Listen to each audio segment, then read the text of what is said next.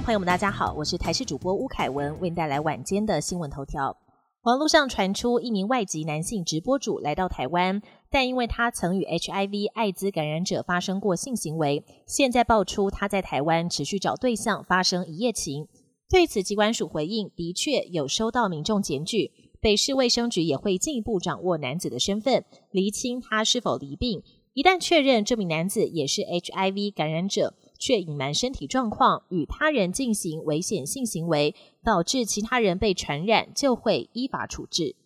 台铁在公司化前一天，二零二三年最后一天开卖环岛名片式车票纪念套组，全台限量三百组，每组要价近万元。开卖就秒杀，还有人前一天晚上八点多就到现场卡位。不过这一套近万元的套票却出包，木盒上台东线路线的线被误植成县市的线。台铁表示是厂商疏失，已经请业者更正，后续也会替消费者更换。回违十年，黄色小鸭重磅回归高雄爱河。二零二三年最后一天，高雄市长陈其迈宣布将和港务公司合作，邀请黄色小鸭重返爱河。时间将在二零二四年一月二十七日到二月二十五日灯会期间，黄色小鸭将会游进爱河，陪伴大家过元宵。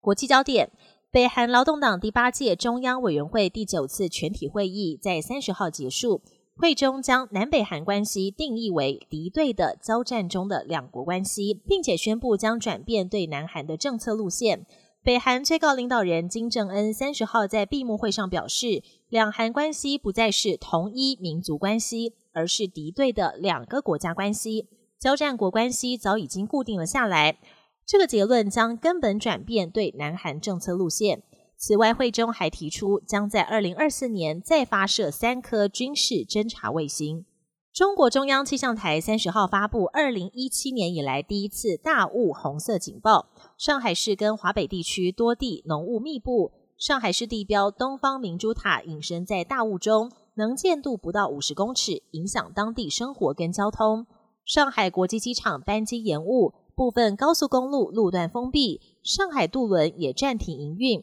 陆海空交通都受到影响。